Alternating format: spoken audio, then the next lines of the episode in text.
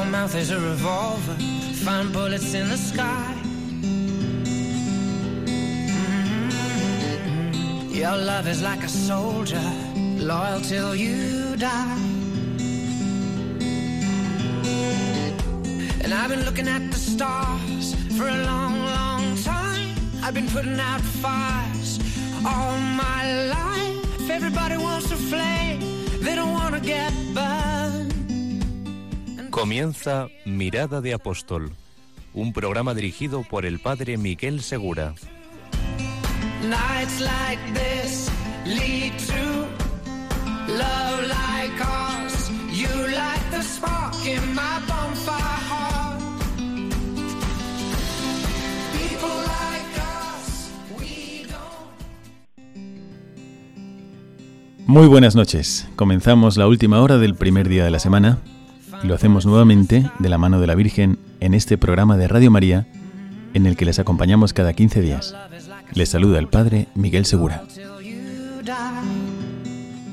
Desde que comenzamos Mirada de Apóstol dijimos que la vocación de este programa es de esperanza, pero hoy vamos a ir a un sitio donde parece que no la hay. Todos nosotros hemos visto películas que tratan sobre la cárcel, sobre el ambiente de los reclusos, los presos, las rejas, los túneles. Películas dedicadas a ver cómo se escapa, cómo se vive o cómo se sobrevive en las cárceles. Hoy, desde este programa, nosotros vamos a asaltar la cárcel. Y si seguís escuchando, es posible que alguno de vosotros acabe dentro, pero voluntariamente. Desde Radio María, nos proponemos dedicar 60 minutos a profundizar cada 15 días la dimensión apostólica de cada cristiano. Y hoy nos acompañan para lograrlo Pedro Fernández Alejo, el padre Borja Macrón y Alberto Velar. Buenas noches y gracias por participar con nosotros en el programa Mirada de Apóstol. También vosotros podéis participar e interactuar con nosotros durante el programa escribiendo al Twitter arroba mirada de apóstol, Twitter arroba mirada de apóstol o al correo electrónico mirada de apóstol arroba radiomaria.es. Mirada de apóstol arroba radiomaria.es. Como en todos nuestros programas nos disponemos a aclarar la mirada antes de comenzar esta quincena, para que se parezca lo más posible a la mirada del Señor. Quédate con nosotros y prepárate para abrir las puertas a la esperanza. Hoy probablemente es el día de la semana en el que más sacramentos se celebran en todo el mundo. Durante todo el día se han celebrado misas en todo el planeta. Muchos católicos se acercan al menos hoy a la iglesia, otros aprovechan para recibir el sacramento de la reconciliación. Bueno, ¿qué tiene esto que ver con nuestro programa? En una hora en la que muchos ya se están acurrucando en la cama, pero todavía nos escuchan, es un buen momento para pensar que el ardor del apóstol no viene de una, una especie de agitación personal, ni tampoco viene de su carácter, ni de su forma de ser, sino que viene de Dios y nos llega a través de los sacramentos. O sea, si estás bautizado, lo tienes. El bautismo y los demás sacramentos no solamente configuran nuestra vida personal, sino que también nos consagran para la misión apostólica. Y esto lo hacen no solamente con algunos, sino con todo el pueblo de Dios. Así que, mientras se te cierran los ojos al final de un domingo, piensa que se están cerrando los ojos de un apóstol. Que ahí dentro hay una llama. Y puede que cuando los abras mañana, tu mirada se parezca más a la mirada del Señor. Dios, por medio de la encarnación de su Hijo, llama al hombre a tomar parte en su misión redentora. Y con este propósito Cristo llamó a doce apóstoles y a los 72 discípulos y los envió por delante a predicar en las ciudades donde quería ir. Así que el envío en misión es consecuencia de la fe en Jesucristo.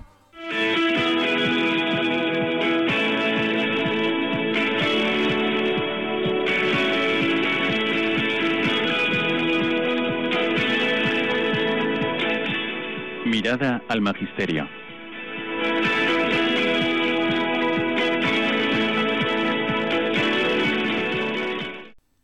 El Papa Francisco nos recordó recientemente que la fuerza de nuestra fe se mide por la capacidad de comunicarla a los demás. Y en su mensaje, el mensaje que tuvo con motivo de la Jornada Mundial de las Misiones, la 87 Jornada Mundial de las Misiones, se lamentaba de que el fervor, la alegría, el coraje, la esperanza en anunciar a todos el mensaje de Cristo, ayudar a la gente de nuestro tiempo a encontrarlo, son débiles. Así que el apostolado, ante todo, es cuestión de amar más. Es cuestión de participar en el fuego ardiente de la caridad, que es el corazón mismo de Cristo. Y no te puedes acercar a un horno, pensad en todas las personas que hoy se han acercado a su parroquia, a una iglesia, han participado en la Eucaristía. No te puedes acercar a un horno y no calentarte, no sentirte encendido en el mismo fuego de amor. Así que vamos a preguntarnos en este programa si podríamos llevar el amor de Dios también al ambiente penitenciario. O sea, ¿qué podría hacer un cristiano normal de a pie por aquellas personas que están internas en las cárceles. El Departamento de Pastoral Penitenciaria se marcó tres objetivos durante el jubileo, que fue el mismo día que comenzó este programa. Mirada de Apóstol empezó el 6 de noviembre del 2016. Pues el 6 de noviembre fue el jubileo de los encarcelados. Así que se propuso, este Departamento de Pastoral Penitenciaria se propuso primero que en la Iglesia Universal se comprenda que la cárcel también es iglesia y que los presos también son comunidad de hijos de Dios.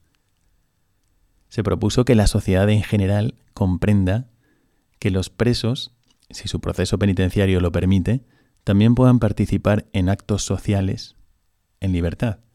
Y tercero, se propuso para aquella ocasión que los propios presos perciban que Dios, a través del Papa Francisco, les mira con ojos de misericordia, les abraza y les perdona.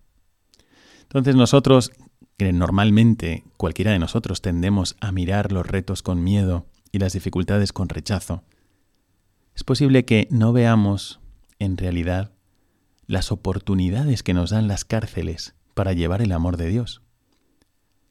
Si os quedáis con nosotros, vamos a ver qué posibilidades reales tenemos para hacerlo aquí y ahora. ¿Cuál es el ambiente que se percibe cuando participas en la pastoral penitenciaria? y si hay mucha o poca gente que siente esta llamada a participar en el apostolado de la Iglesia también en las cárceles. Todo son oportunidades. También en los lugares más oscuros brilla la esperanza de hacer llegar el amor de Dios. Así que vamos a reflexionarlo con un poco de música y volvemos enseguida a nuestra segunda sección, Mirada al presente.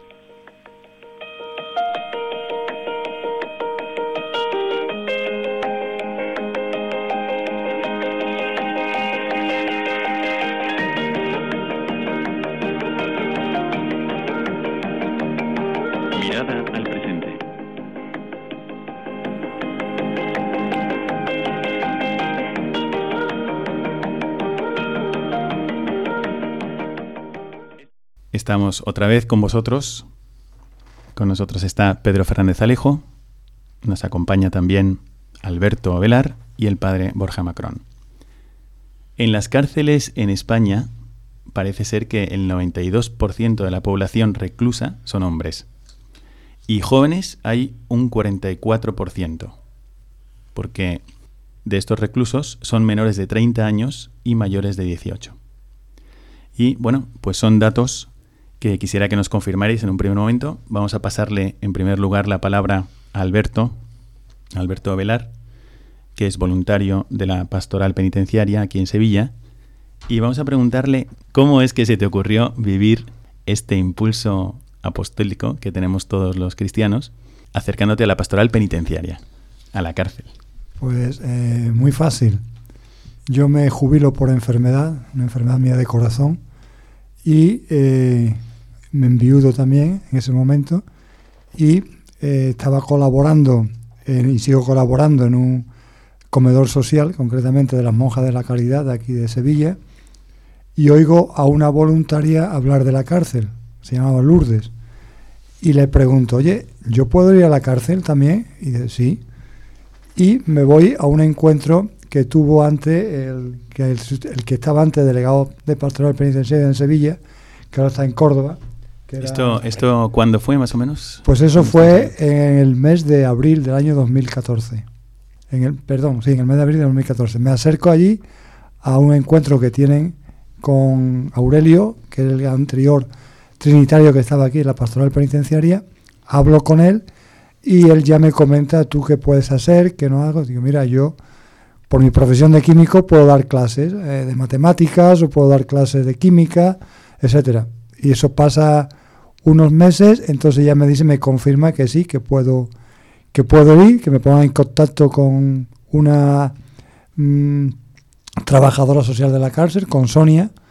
Ya le explico el problema y no hay ningún problema. Y ya a partir de ahí, mediante un carnet que hay que hacerse de voluntario, un carnet que te permite entrar en la cárcel, en todos los módulos de la cárcel, pues comienzo mi labor apostólica. Pero entonces esto fue porque en realidad escuchaste a alguien hablar de esta posibilidad. Porque escuché a alguien y porque en mi interior ya estaba esa preocupación.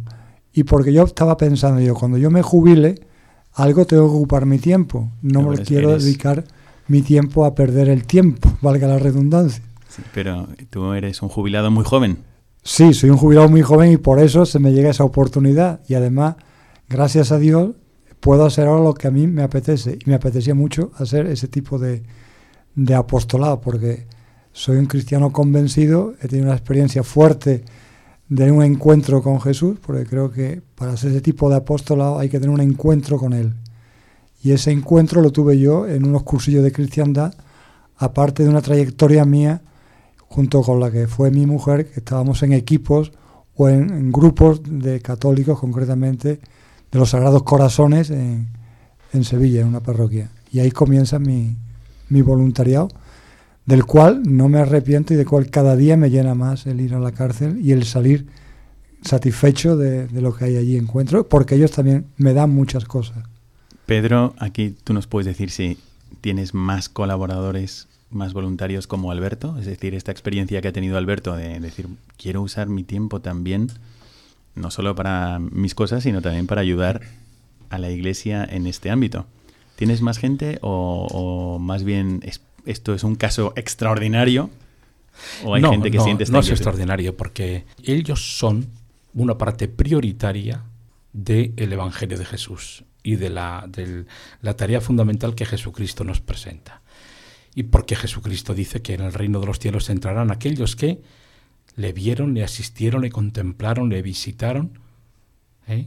En las distintas situaciones de marginación y de exclusión.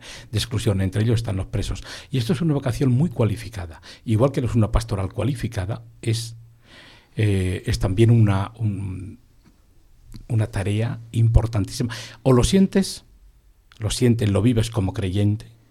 No es una, no solamente es eh, por, un, no sé, por un puro sentimiento de filantropía, de amor al hombre, al marginado, no, no. Aquí es sentir una vocación cristiana de identificarte con Cristo y de, identificar a Cristo en el rostro de, de los presos. Por lo tanto, tenemos, mm, gracias a Dios, aquí en la diócesis de Sevilla, en torno a 200 eh, voluntarios, eh, incluso más, unos que trabajan directamente, es que están eh, comprometidos dentro de la, de la prisión, porque hay que tener en cuenta que son cinco prisiones las que tenemos en Sevilla, y con más de 3.500 presos, y luego hay también muchos cristianos que no entran dentro de la cárcel, pero están colaborando también en parroquias, en barrios, en pueblos y están trabajando con las- los familiares de los presos y también con los propios eh, internos cuando ya terminan su condena, salen en libertad, el seguimiento que les hacen, etcétera. O sea que hay, no es que sea muy numeroso para, digamos, la cantidad de trabajo que hay, pero estamos satisfechos. Entonces, un encargado de, de pastoral penitenciaria, eh, que, como tú, que además eres párroco, estás en una parroquia y además te encargas, me parece que de, de la cárcel de Sevilla 1, Sí, Sevilla en 1. Morón también y en el CIS, puede ser. En el CIS también, sí, vamos que, bueno, como delegado coordino toda la pastoral eh, penitenciaria de Sevilla de las cinco prisiones. Y se van acercando seglares que te van diciendo, mira, yo tengo esta inquietud, me Claro. acerco, Y ¿cómo luego- puedo colaborar? Es importante también que eh, programar eh, cursos de formación, porque eh, por ser una pastoral muy cualificada, o sea, eh, no es decir yo que quiero, y no, hay, que tener, hay que pasar por ese filtro de la formación, prepararse mm, primero, en primer lugar, eh, esa vocación inicial que hay que matizarla, hay que depurarla y hay que potenciarla. Entonces, es necesario saber dónde vas a trabajar, dónde y, dónde vas a estar y a quiénes vas a evangelizar. Porque la pastoral penitenciaria es una pastoral eminentemente de misión y de evangelización. No es una pastoral social.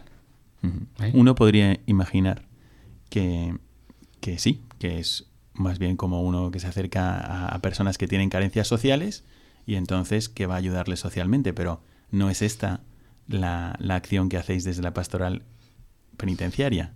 A que se incluye la fe, es decir, una convicción muy firme, ¿eh? desde una vivencia del Evangelio, desde una experiencia personal ¿eh? de sentir al Cristo pobre y al Cristo encarnado en los pobres.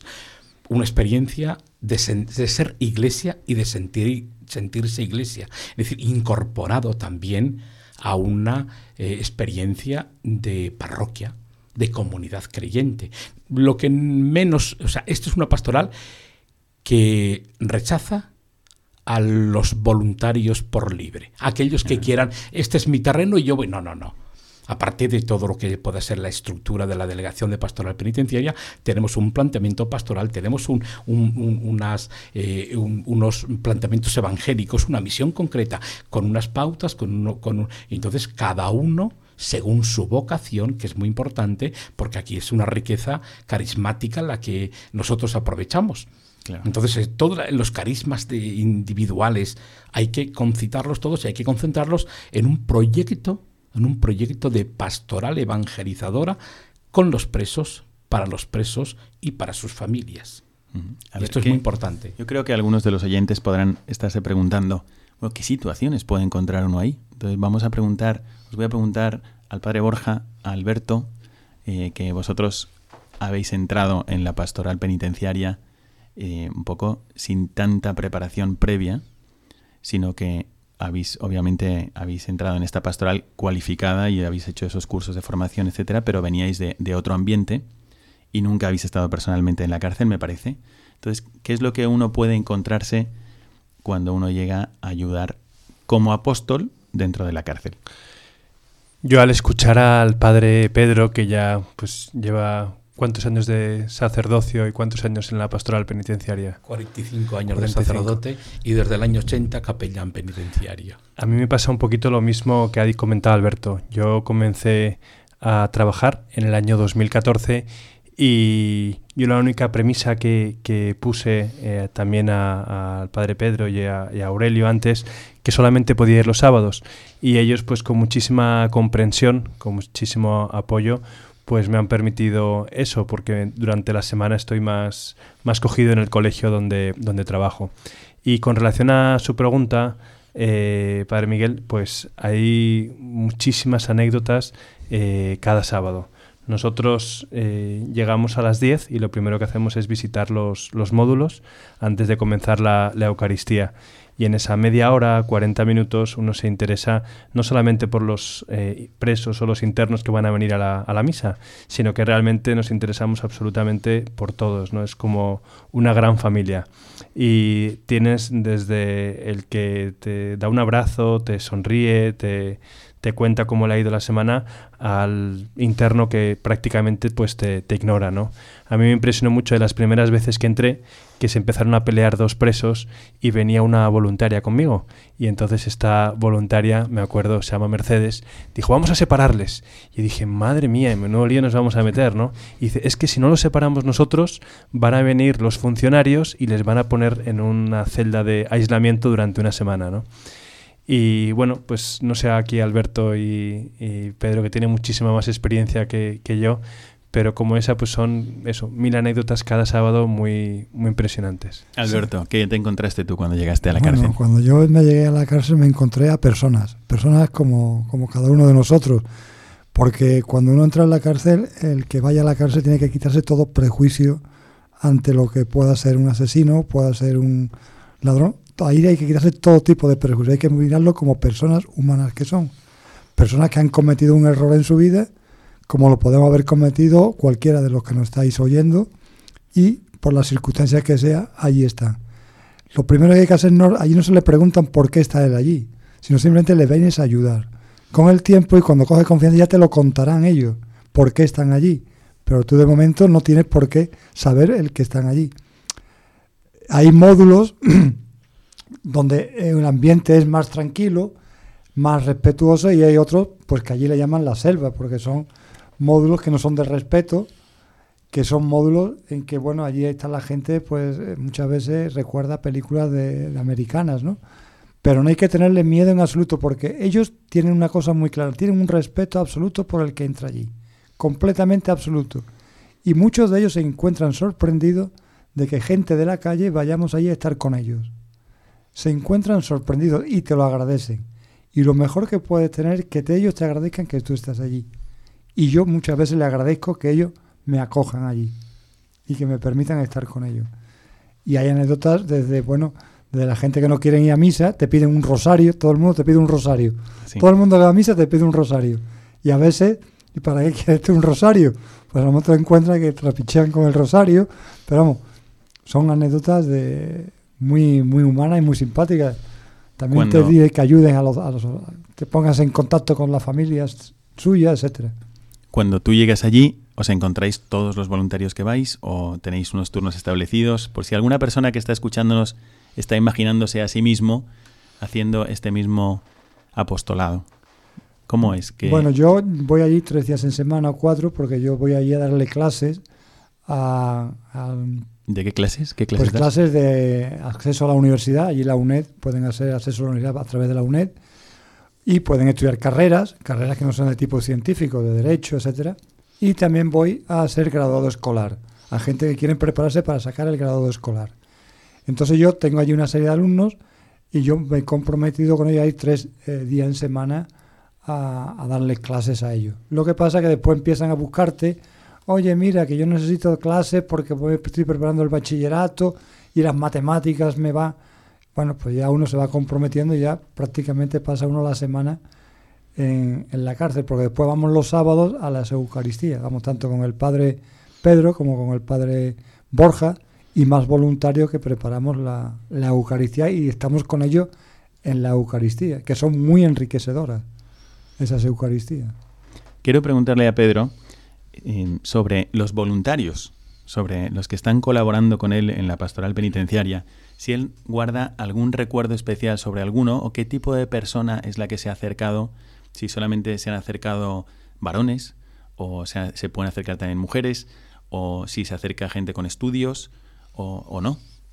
cuéntanos un poco cuál es el perfil de las personas que, pueden ayudar en la pastoral penitenciaria o de las que tú ya te has eh, encontrado ayudando. El perfil de, eh, la gente de pastoral penitenciaria eh, no requiere, mm, bueno, no requiere, y requiere mucho. Mm, antes dije vocación. Lo primero, vocación. Vocación. Vocación para seguir las huellas de Cristo ¿eh? y para anunciar el Evangelio de la misericordia, el Evangelio del perdón, el Evangelio a los pobres, la buena noticia a los pobres, porque el encarcelado es un carente, es una persona carente de, de, de, cien mil situaciones y circunstancias. Primero la pérdida de la libertad, pero también hay pérdida de la dignidad, pérdida de esperanza, los afectos familiares, rupturas familiares, muchos problemas. Entonces, no necesitamos eh, personas cualificadas ni intelectual ni profesionalmente. Sencillamente creyentes. Personas que crean en la persona. En la persona. ¿eh? En la persona que circunstancialmente está en la cárcel y una persona que está en situación de necesidad, de pobre, y, desde el término eh, de vista más evangélico. A quienes hay que anunciarles el Evangelio, es decir, les alegría del Evangelio que nos dice Francisco, el Papa Francisco, la buena noticia del reino. Entonces, mm, no, no pedimos en ese perfil nada más que sean personas normales, creyentes normales vinculadas, como dije antes, en una, eh, a una comunidad parroquial y si es en un grupo, tanto incluso hay religiosos y religiosas, hay miembros de la pastoral penitencial que están en grupos y movimientos cristianos, pero que pertenezcan también y que sepan ¿eh? y que entiendan y que vivan ¿eh? el sentir y el ser iglesia. Esto es muy importante. ¿Por qué? Porque nosotros somos una comunidad de creyentes en libertad que compartimos nuestra vida, sentimientos, nuestra fe con, los, con la comunidad cristiana que está en prisión. Pero no solamente con los creyentes, porque encima nosotros desde la pastoral penitenciaria tenemos un, eh, no, no, sé si diría suerte, pero también tenemos la posibilidad de expresar, de vivir, de manifestar toda una armonía y todo un abanico de experiencias de acogida. Porque la pastoral penitenciaria es acoger, es encontrarte, como hizo Jesús, encontrarte con la persona caída, con la persona necesitada. Toda persona. No hacemos distinción de creyentes o no creyentes. A los creyentes ¿eh? les ofrecemos unas, eh, unas alternativas, unas pautas, unas posibilidades de catequesis, de formación cristiana, de formación en valores, de Eucaristía, de, del sacramento del perdón. Y a los no creyentes, y tenemos a muchos musulmanes, personas también que ateas, es decir, que nunca han sentido a Dios, nunca lo han bebido, pero ellos son personas que son atendidas en la misma dimensión que cualquier otro. Es un preso. Por lo tanto, como dice Jesús, es un hermano mío. No hacemos distinción. Y eso es lo que queremos en el voluntario. Como decía antes Alberto, libres de prejuicios. No te importa qué tipo de delito, por qué está allí, qué circunstancias tiene. No, no.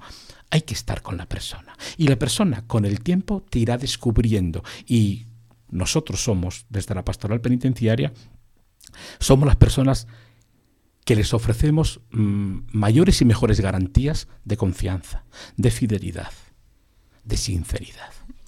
Pero, por ejemplo, si una persona, por concretarlo un poco más, una persona, supongamos que un chico de 18 años quiere colaborar en la pastoral penitenciaria, si una señora quiere colaborar, como ahora no hemos traído ninguna y están escuchando solamente voces masculinas, pues igual una señora que esté escuchando dice, bueno, pues esto para mi marido a lo mejor, pero para mí no. Entonces, sobre esto, si nos puedes hacer un mapeo ¿no? ¿Cuál sería el mapeo de los voluntarios que están actualmente colaborando contigo en la pastoral penitenciaria? Por si acaso algún oyente se identifica con uno de ellos y dice, mira, ¿por qué no? En este momento de mi vida, uh -huh. en este momento en el que estoy pasando, puedo colaborar también con este apostolado. De entrada, eh, como dije antes, como ser, es una pastoral cualificada, debe estar preparado. Nosotros ofrecemos, y yo cada año ofrezco un curso de formación inicial. El año pasado hubo unos 40, este año estamos una docena eh, que han iniciado el curso de formación. La edad no importa, importa eso, el sentirte eh, cuestionado, vocacionado, llamado a decir, yo puedo ofrecer, pero también es importante, puedo aprender y debo aprender debo aprender. ¿Por qué? Porque no, el, el, voluntario, el agente de pastoral penitenciaria no es, igual que los capellanes, no somos los que vamos a enseñar, no somos, no somos los mejores. Somos quienes compartimos, quienes acompañamos y quienes estamos al lado del dolor, del sufrimiento. Y ahí aprendemos. Aprendemos y por eso da lo mismo que sea un joven, tiene que ser a partir de 18 años, porque antes claro. no, puede, eh, no puede tener autorización para entrar en la cárcel. Pero no importa, lo que pasa es que los jóvenes, pues siempre, digamos, su permanencia al principio, por los problemas de estudios, etcétera, es más difícil. Normalmente. Pero eh, existe la posibilidad, por ejemplo, sí, si un sí, joven quisiera. Claro. Yo, en el momento, ahora, nosotros, efectivamente, esa formación, ese curso de formación, luego hay que asumir también la programación que desde la Delegación de Pastoral Penitenciaria claro. eh, lleva a cabo en cada una de las prisiones, porque cada prisión tiene también sus características. Y dentro de una prisión, cada módulo tiene también sus propias características. Módulos de jóvenes, pues hay que hacer un programa específicamente para ellos. Mm. El módulo de respeto, el módulo de, de, de aislamiento o, o, en, o en, en, mujeres, etcétera, en módulos conflictivos, pues hay cada, cada módulo tiene, según las características y la idiosincrasia de cada módulo, de las personas que están allí, pues hacemos nuestro programa, etcétera. Y ahí van destinados a aquellos voluntarios que están más y mejor preparados mm, para ello. No preparados, repito, intelectualmente, sino a nivel de, de capacidad uh -huh. para sentir, para vivir, para compartir, para estar a, al lado de ellos escuchando. Voy, voy, a, voy a hacerte una pregunta para satisfacer la curiosidad de algunos posibles oyentes y la mía personal también. Imaginemos que hay una señora que ya sus hijos están en la universidad o trabajando y ella está mucho más libre y siente esta llamada por un lado, lo primero que has dicho, sentirse esa llamada. Yo quiero ayudar a Cristo en los encarcelados. Resulta que ella lee Mateo 25, 36 y bienaventurados vosotros porque estaba preso y vinisteis a verme. Bueno, y ella quiere hacerlo, ¿no? Entonces ya tiene esta vocación.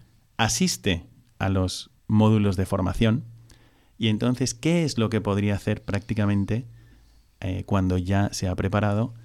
Primero le preguntamos a Pedro y luego le preguntamos también a Alberto y al padre Borja sobre las personas concretas que conocen y qué es lo que hacen. En este caso concreto, por ejemplo, vamos a poner primero el de la señora, qué es lo que haría una vez que empieza su primer día como voluntaria en la pastoral penitenciaria. Mm, tenemos que también, yo por lo menos personalmente creo que, que mm, en la iglesia no valoramos lo suficientemente a la mujer.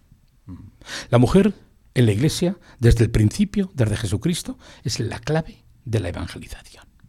María Magdalena es la encargada por Cristo, aparte de recibir ese privilegio de ser la primera que eh, ve al resucitado, es la encargada, ve y anuncia que estoy vivo, que estoy resucitado. Ve y dile a mis hermanos. Y la mujer, en todos los sectores pastorales en la iglesia, en la que ocupa los lugares de, mm, no de preeminencia, sino de servicio. Y en la pastoral penitenciaria no es menos. Si tú vas recorriendo catequistas, eh, caritas, pastoral penitenciaria, las mujeres son el mayor, el mayor porcentaje también que existe. Por lo tanto, ninguna mujer es rechazada, al contrario. ¿Por qué? Porque fijaos, en una situación, en una situación como la cárcel, privación de libertad, personas que sufren un desarraigo familiar afectivo, el preso el preso si de alguien se acuerda fundamentalmente en la cárcel es de su madre. Y cuando una mujer, una mujer que vive, que siente el Evangelio y que siente esa cercanía con el que sufre, es capaz de ofrecerle esa ternura de madre, que ellos, bien por su, bien porque no la encontraron, bien porque ellos, por circunstancias de la vida, rechazaron, ¿eh? rompieron con esa, eh, eh, ese hilo, ese, digamos, eh, unión con, la, con, la, madre, en la, en la, mujer, en pastoral penitenciaria lo encuentran. Y tenemos, tenemos efectivamente mujeres maravillosas, jóvenes, medianas y mayores. No hay distinción de edad, nada más que lo que repito, vocación, sentir el, el encontrarse con el preso como a Cristo y el ofrecer lo mejor de sí mismo.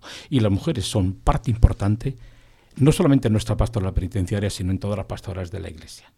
Perfecto. Vamos a tratar de visualizar qué es lo que hacen tus compañeros, Alberto, cuando te acompañan, porque ya sabemos que tú das clases de tus materias, de lo que tú has estudiado, y eso yo creo que hay alguno de los oyentes que podría decir, pues yo también podría dar clases. Pero ¿hay alguna cosa más que tú ves que tus compañeros voluntarios hacen porque quizás hay algún otro que está escuchándonos y dice, bueno, yo eso de las clases no las puedo dar yo. ¿Qué más ves tú que hacen tus compañeros? Concretamente, hablando de la mujer, eh, al módulo que vamos, Borja y yo, que vamos a módulo de cumplimiento, bueno, y Pedro también viene, solamente vamos un hombre y yo como persona, y las demás son mujeres. Mujeres que además los presos la aprecian muchísimo como y además están muy y siempre preguntan por ella, concretamente por una con, por Mercedes. ¿Dónde está Mercedes? ¿Ha venido Mercedes? ¿Ha venido Mercedes? Y ella fundamentalmente dan catequesis a estos chavales. Dan catequesis. Eh, catequesis a personas más o menos de qué edad? Pues a personas de allí no hay ¿De todas las edades? De todas las edades. Allí no hay distinción de edad. Los que se quieran acercar van a dar catequesis. Y ellas son las que se encargan conmigo a llamar a los módulos y Borja también viene muchas veces, el padre Borja, a llamar a los módulos a la gente. Y sienten verdadero cariño, como ha dicho Pedro, esta, estos presos por, esta, por estas mujeres. Y son personas ya de una edad mediana y, se integran muy bien.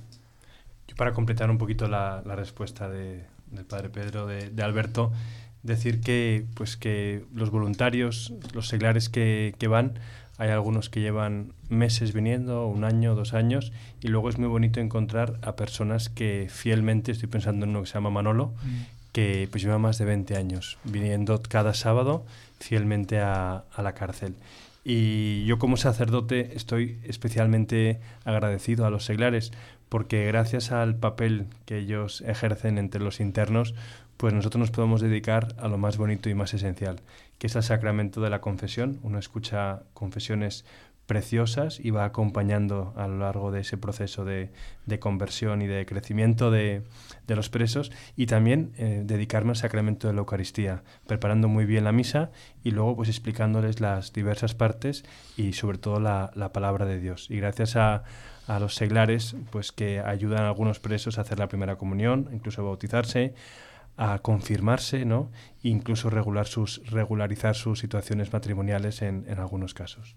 Perfecto. Bueno, pues me parece que hemos dado una ojeada a lo que puede ser el trabajo apostólico de un seglar que quiera acercarse a experimentar esa invitación de Cristo que nos hace claramente en el Evangelio de que estaba preso y vinisteis a verme. Entonces yo quisiera desde aquí mm, hacer una oración por todas las personas que actualmente están haciendo esto, viviendo su dimensión apostólica, ayudando a todas las personas comprometidas con la pastoral penitenciaria en todas las diócesis de España y del, mundo también. Bueno, y estas situaciones que vosotros conocéis de primera mano porque conocéis a muchas personas que a lo largo de vuestros años ayudando os han abierto vuestra alma, pues las ponemos también en manos de Dios y os esperamos a la vuelta de la siguiente parte del programa, Mirada de Apóstol, donde veremos qué es lo que podemos hacer también nosotros, todos los que estamos ahora mismo ajenos a la pastoral penitenciaria, pero qué podríamos hacer en los siguientes 15 días, sea para ayudar en esta pastoral o sea para seguir el impulso misionero que Dios nos ha dado a cada uno en el bautismo.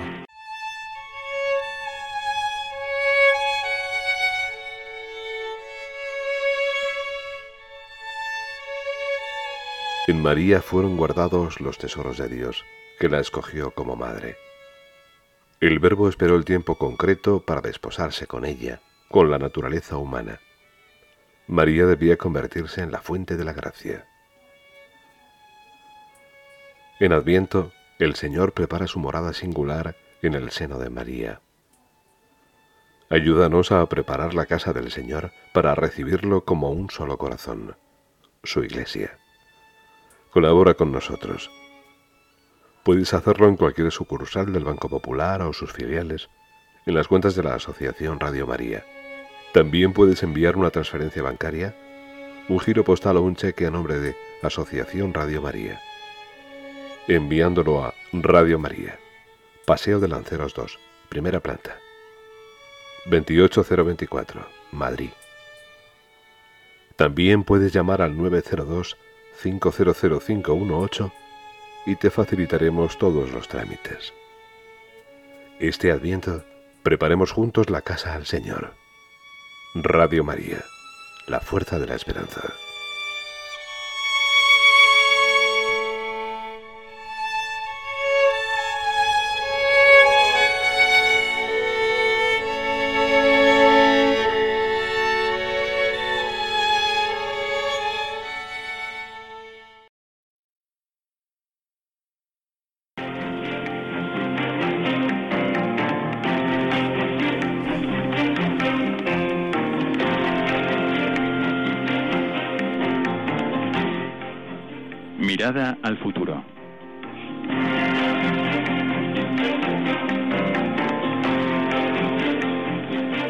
Otra vez con vosotros en este programa Mirada de Apóstol, donde nos acompañan el padre Borja Macrón, el padre Pedro Fernández Alejo y Alberto Ovelar.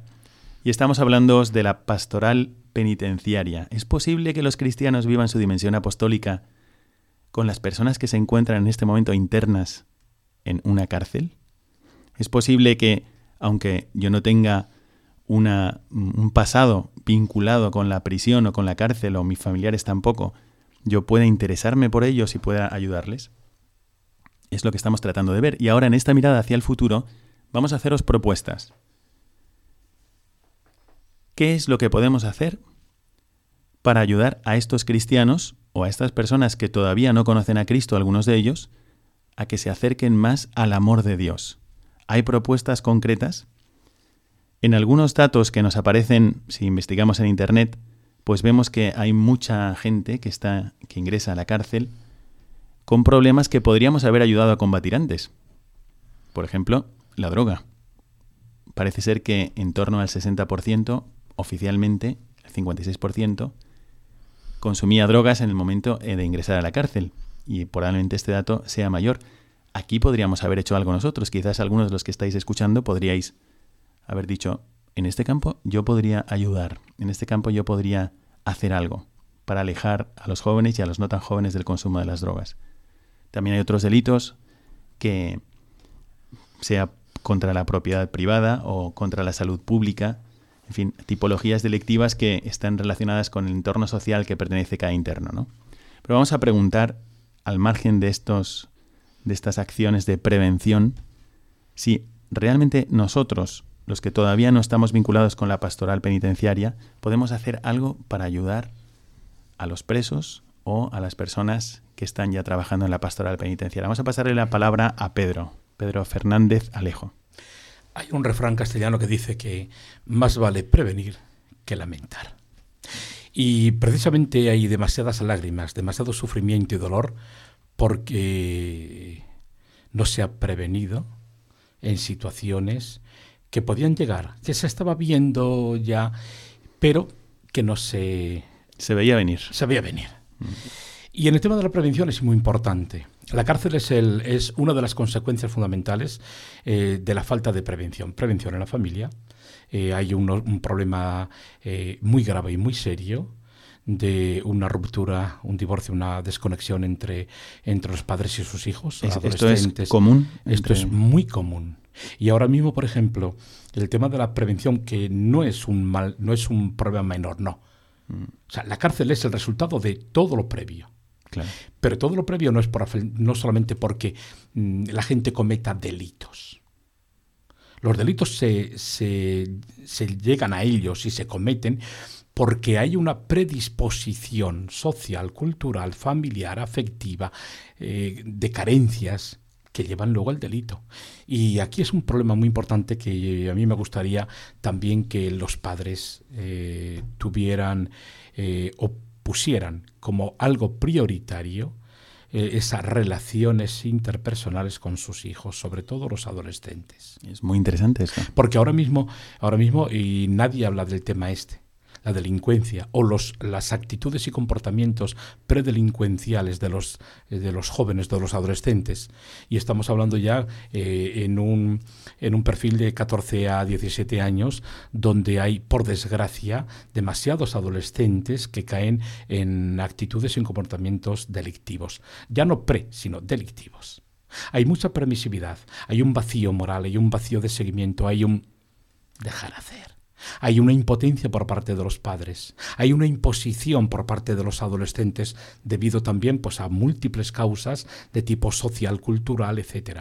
Los niños se imponen, se imponen los padres, los padres tienen miedo, no saben qué hacer, pero resulta que hoy día la delincuencia en los adolescentes ya no procede de chavales que su origen lo tienen en, ambientes delictivos, en ambientes barrios marginales o de padres desestructurados, en familia desestructurada. No, ahora mismo el mayor índice de chavales que cometen delitos, consumo de droga, consumo de alcohol, son los que tienen más capacidad económica, hmm. poder adquisitivo, y lo tienen eh, chavales que pertenecen a la clase media española, pero chavales que están desasistidos a nivel afectivo, a nivel de amor, a nivel de seguimiento, de sus problemas por parte de los padres. O sea que esto sería un campo clarísimo donde la gran mayoría puede actuar. Es decir, todo el mundo puede poner más amor en sus relaciones y ahora, familiares. Por eso, los chavales que caen en estos actos delictivos de violencia, de consumo de droga. El otro día una, una niña de, de 14 años ¿eh? murió precisamente por, por el consumo, o sea, en un coma etílico total. Pero así hay cada fin de semana. Entonces, ¿qué ocurre? Esto es un alma de atención también a los padres y a los educadores en los centros, en los colegios. Nosotros desde la pastoral penitenciaria tenemos un programa específico de ir a los eh, institutos ¿eh? para hablarles del tema, del problema, de la situación que ellos están viviendo que normalmente el adolescente tiene mucho arrojo y, y le quita importancia, le quita... No.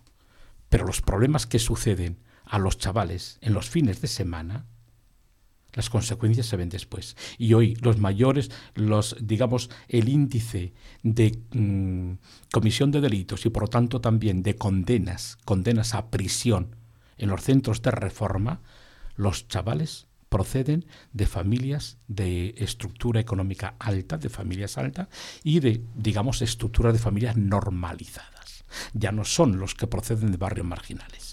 Ya no son los chavales desarraigados a todos los niveles, no. Y esto es un dato importante. Por lo tanto, creo que es importante que esto lo tengamos en cuenta, todos. Y aquí podemos hacer mucho, mucho. Yo llamo la atención, en primer lugar, los padres, que no se desentiendan de la problemática de sus hijos. Y hoy los adolescentes se ven, eh, digamos, eh, incrustados en una situación social de ausencia de valores, de pérdida de orientación, de pérdida de apoyo por parte también de los padres y que los padres no les abandonen, no les dejen. Por otra parte, en los institutos hay responsabilidades, en los centros de, los institutos ¿eh? de media y secundaria y, porque, y universidades, porque ellos son los que también deben trabajar en ese campo de la prevención. Perfecto. Entonces, en la prevención, pues esto hay que cuidar, eh, sea la salud de la familia, las relaciones interpersonales, el cariño, el amor, la cercanía con los hijos, por ejemplo. ¿Qué más se os ocurre, además de esta labor de prevención, que podríamos hacer para ayudar en la pastoral penitenciaria? Cualquiera de los dos, Alberto, Padre Borja, los que queráis hablar, tenéis la palabra. Mm, la primera vez que, yo participé en la, en la cárcel en el año 2014, yo estoy en un grupo en mi parroquia y esta gente por Navidad cantaban. Y les propuse, digo, ¿queréis ir a cantar a la cárcel?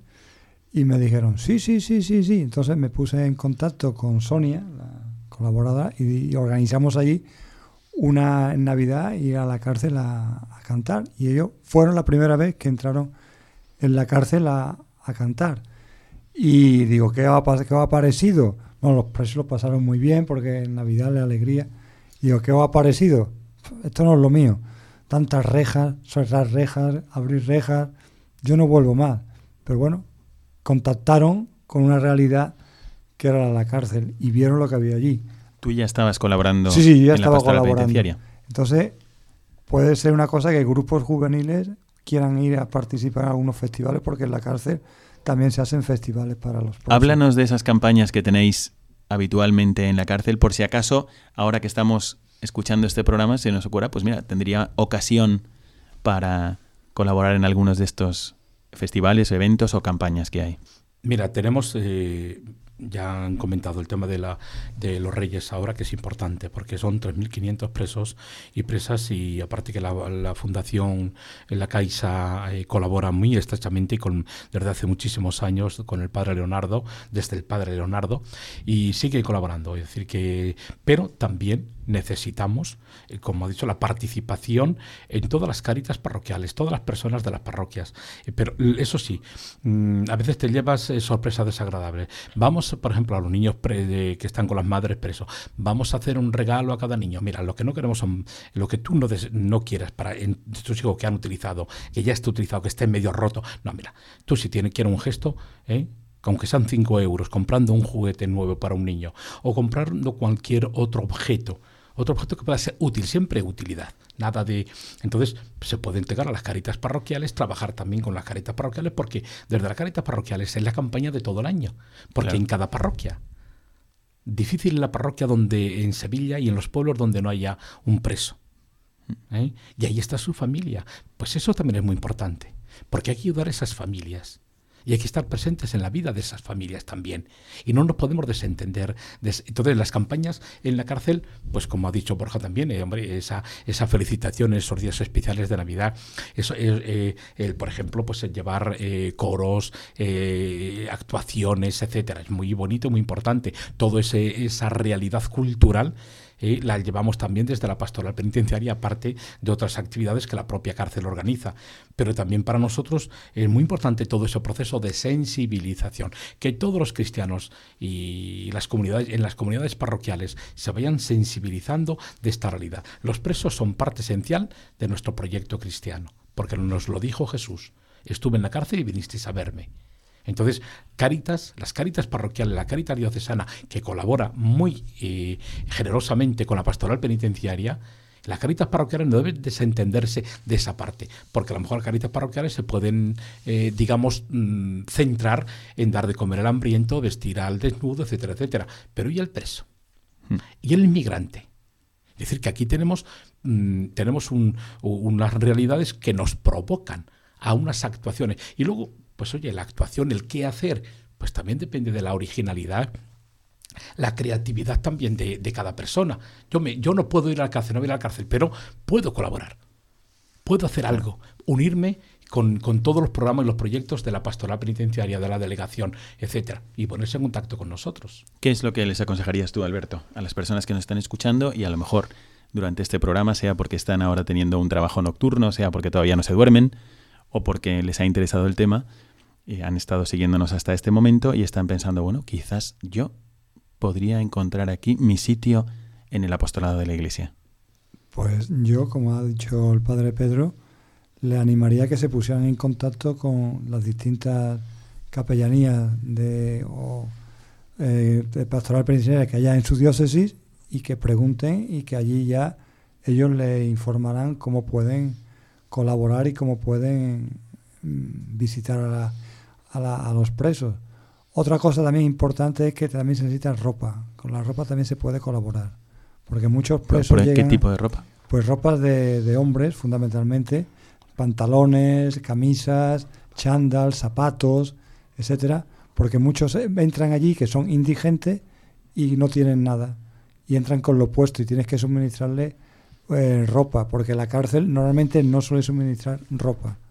Entonces ellos necesitan ropa. Hay familias que no le pueden meter paquetes y acuden a nosotros para poder eh, meterle ese tipo de, ropa. Entonces eso sí, se puede colaborar en ese sentido también, porque necesitan ropa. Yo también, completando la respuesta, es si hay alguna persona que nos está escuchando y está titubeando, está pensando si dar ese paso de puntualmente comenzar ayudando a la delegación de, de la pastoral penitenciaria, que no lo dude, que hay mucha más alegría en dar que en recibir.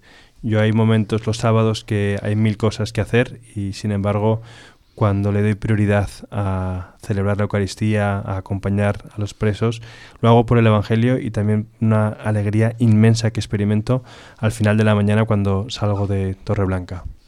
Pues muchas gracias, que tenemos que ir concluyendo. Le paso la palabra, eh, padre. Sí, eh, es importante también porque eh, no solamente es trabajar en el exterior, hay muchas personas cualificadas profesionalmente que nosotros desde la pastoral penitenciaria organizamos en las, cap- en las cárceles, organizamos talleres muy diversos. Y ahí pueden, hay personas que dicen, bueno, yo tengo tiempo y puedo pues ofrecer mis servicios de, mis conocimientos. Por ejemplo, que- ¿qué talleres? Por ejemplo, talleres de electricidad, talleres de, de, eh, internet o de, guitarra, de música, talleres de música. eh, y, en fin, que hay toda una, un- una serie de, de, eh, expresiones culturales, formativas, que pueden dar igual que Alberto está dando clases.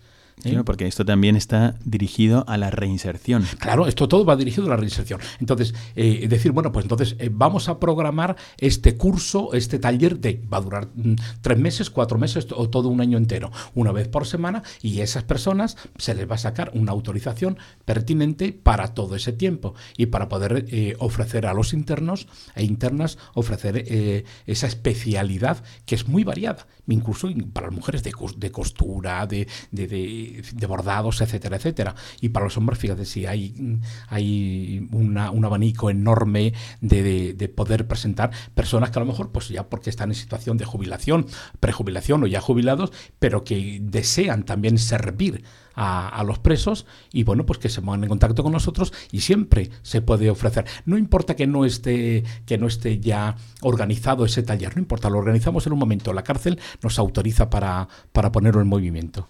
Le voy a pasar la palabra a Alberto. Incluso se me ocurre también profesionales de la justicia o juristas que estén eh, abogados que estén jubilados y que tengan tiempo para, mí- para asesorar un poco también a los a los presos eh, y le hagan saber sus derechos, sus, lo que ellos demandan, porque muchas veces hay una ignorancia en ese sentido que nos preguntan a nosotros y nosotros pues en ese sentido no tenemos. Y entonces también sería importante.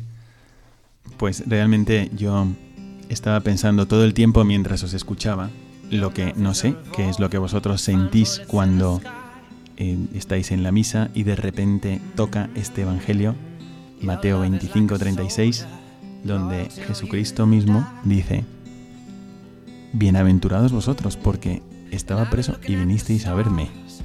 Yo no sé qué experimentaréis vosotros, sé que tampoco os mueve un cálculo de recompensa, pero mientras uno lo está haciendo, sabemos que es un deseo del corazón de Cristo.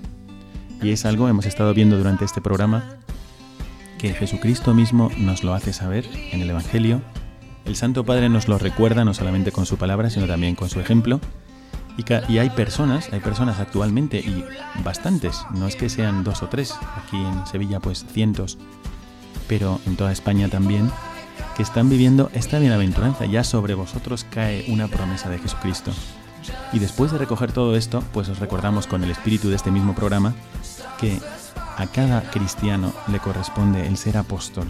Quizás alguno se haya sentido llamado a colaborar en este ambiente, en esta, esta faceta de la pastoral penitenciaria. Y desde aquí os hacemos una invitación a considerarlo, a rezar porque cada vez haya más personas que puedan dedicarse a esto, ayudar a la reinserción de las personas que tengan estas dificultades y ayudar a la Iglesia en su misión de llegar hasta los confines de la tierra, incluso aquellos que están detrás de las rejas. Os recordamos que la próxima semana tendremos el programa Rompiendo Moldes del padre Julián Lozano y nosotros volveremos dentro de 15 días con una nueva mirada de esperanza y de apóstol hasta las siguientes dos semanas. Que Dios os llene de frutos a todos para la vida eterna, que llene vuestros corazones de los mismos sentimientos del corazón de Jesucristo y que nos convierta a todos en hombres, en seres humanos con corazones de apóstol.